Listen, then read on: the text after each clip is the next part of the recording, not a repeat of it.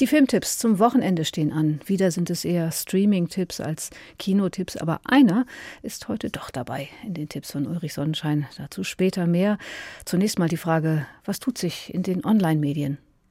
Ja, ein holländischer Film, der vor einiger Zeit in den Kinos zu sehen war, kommt jetzt als DVD oder als Video on Demand.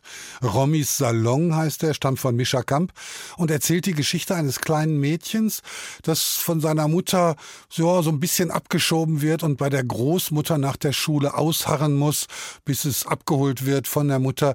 Die Großmutter betreibt einen Friseursalon und hat eigentlich gar keine Lust auf dieses Kind, aber irgendwie gewöhnen sie sich aneinander und sie muss muss eigentlich die kleine Romy in der Wohnung bleiben und darf die Großmutter bei ihrem Geschäft nicht stören bis sie dann feststellt, dass sie immer vergesslicher und ja dement wird und eigentlich auf Hilfe angewiesen ist. Und Romy kann die Computerkasse bedienen und kann so verschiedene Dinge für sie erinnern, die ihr einfach nicht mehr einfallen wollen. Und so entwickelt sich aus der erst etwas prekären Situation eine innige Beziehung zwischen Großmutter und Enkelin, die eben dann doch mit diesem Phänomen der Altersdemenz fertig werden muss. Es ist ein sehr einfühlsamer Film, der noch einmal diese Geschichte des Wirklichkeitsverlustes neu erzählt. Und auch für Menschen, die das noch nicht betrifft, ist das eine sehr bewegende Erfahrung der Film Romis Salon von Misha Kamp als DVD oder Video on Demand. Der zweite Film, Hampstead Park, ist eine reine Online-Produktion.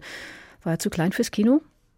Das ist ein kleiner Film tatsächlich, aber zu klein fürs Kino würde ich nicht sagen. Denn immerhin gibt es hier zwei mittelmäßige Stars, Diane Keaton und Brandon Gleason, die auf merkwürdige Art zusammenfinden im Hampstead Park. Er wohnt in einer Art Gartenlaube, die dort illegal platziert wurde und nun weggerissen werden soll, weil auf diesem Gelände ein äh, modernes Gebäude entstehen soll. Und sie hat gerade ihren Mann verloren und wohnt in einem der edleren Häuser von Hampstead Heath, hat dort eine große Wohnung, ist aber einsam und nicht so besonders glücklich, zumal als Amerikanerin in London. Und nun hilft sie diesem ja, Obdachlosen in seiner Gartenlaube dazu, sein Recht zu bekommen. Denn tatsächlich gibt es ein Gesetz in England, das einem Bewohner eines Landes, der dort mehr als 15 Jahre unbehelligt gewohnt hat, das Land zuspricht. Und genau das ist der Fall. Und so entsteht eine Beziehung, die eben nicht nur innig, sondern auch voller Spannungen ist. Der Film Hampstead Park von Joel Hopkins auf Netflix. Und zum Schluss haben Sie noch einen Dokumentarfilm, der tatsächlich im Kino angelaufen ist. Zum 70. Geburtstag von Susi Quattro kommt der Dokumentarfilm Susie Q. Ja, es ist schon mal ganz lustig, dass Liam Furmager als Australier mit dieser Biografie von Susie Quattro nach Europa kommt. Susie Quattro, ursprünglich Amerikanerin, hat zu Hause eigentlich nie so richtig großen Erfolg gehabt, ist dann nach London gegangen und hat in London in der Glamrock-Szene äh, mit diesem genialischen Songwriter-Duo Chin und Chapman einen Hit nach dem anderen gelandet. In Amerika hat man das nie so richtig zu schätzen gewusst, bis heute nicht. Und auch wir haben ja Susi Quattro so ein bisschen vergessen.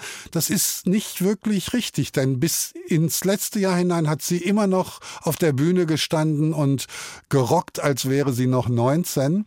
Susi Quattro war, das hat man auch so ein bisschen vergessen, die erste Instrumentalistin, die auch gesungen hat. Es gab keine Band, wo die Frontfrau Bass gespielt hätte, also als Bassistin tatsächlich der Star einer Band zu sein.